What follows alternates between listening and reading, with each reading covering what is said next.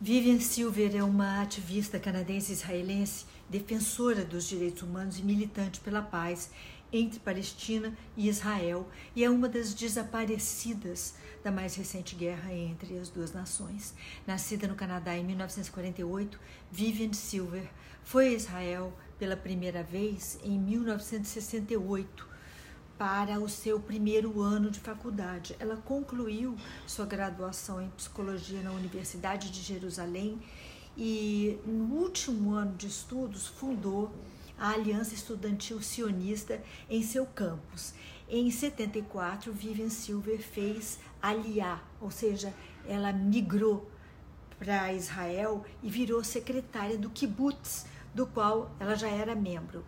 Esse era um cargo pouco ocupado por mulheres na época, já era o início de sua trajetória como ativista social e naquele momento Vivian concentrava seus esforços em defender a igualdade de gênero e os direitos das mulheres israelitas, chegando a fundar organizações que defendiam essas pautas na década de 80. Em 1990, no entanto, ao se mudar para um kibbutz próximo a Gaza, Silver passou a se dedicar a auxiliar o povo palestino que vivia lá, defendendo a justiça salarial para os trabalhadores de Gaza e oferecendo treinamento profissional para quem eh, precisava além de oferecer transporte para quem precisasse sair da faixa para receber atendimento médico em Jerusalém. Em 1998, Vivian Silver passou a trabalhar em um instituto de estratégias para a paz e desenvolvimento da região e fundou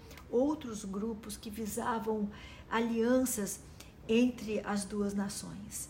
Em 2010, Silver recebeu o prêmio Victor Goldberg pela paz no Oriente Médio, um prêmio distribuído anualmente para organizações árabes e israelenses que trabalham pela paz. Incansável.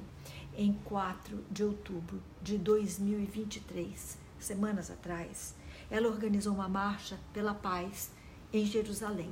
Essa marcha reuniu mais de 1.500 mulheres israelenses e palestinas Poucos dias depois, em 7 de outubro, Vivian fez seu último contato com sua família, avisando que havia terroristas é, do Hamas é, do lado de fora de sua casa. Desde então, ela não se comunicou mais com ninguém e é dada como desaparecida. Seus familiares acreditam que ela tenha sido sequestrada e estão apelando para que Israel negocie urgentemente sua liberação.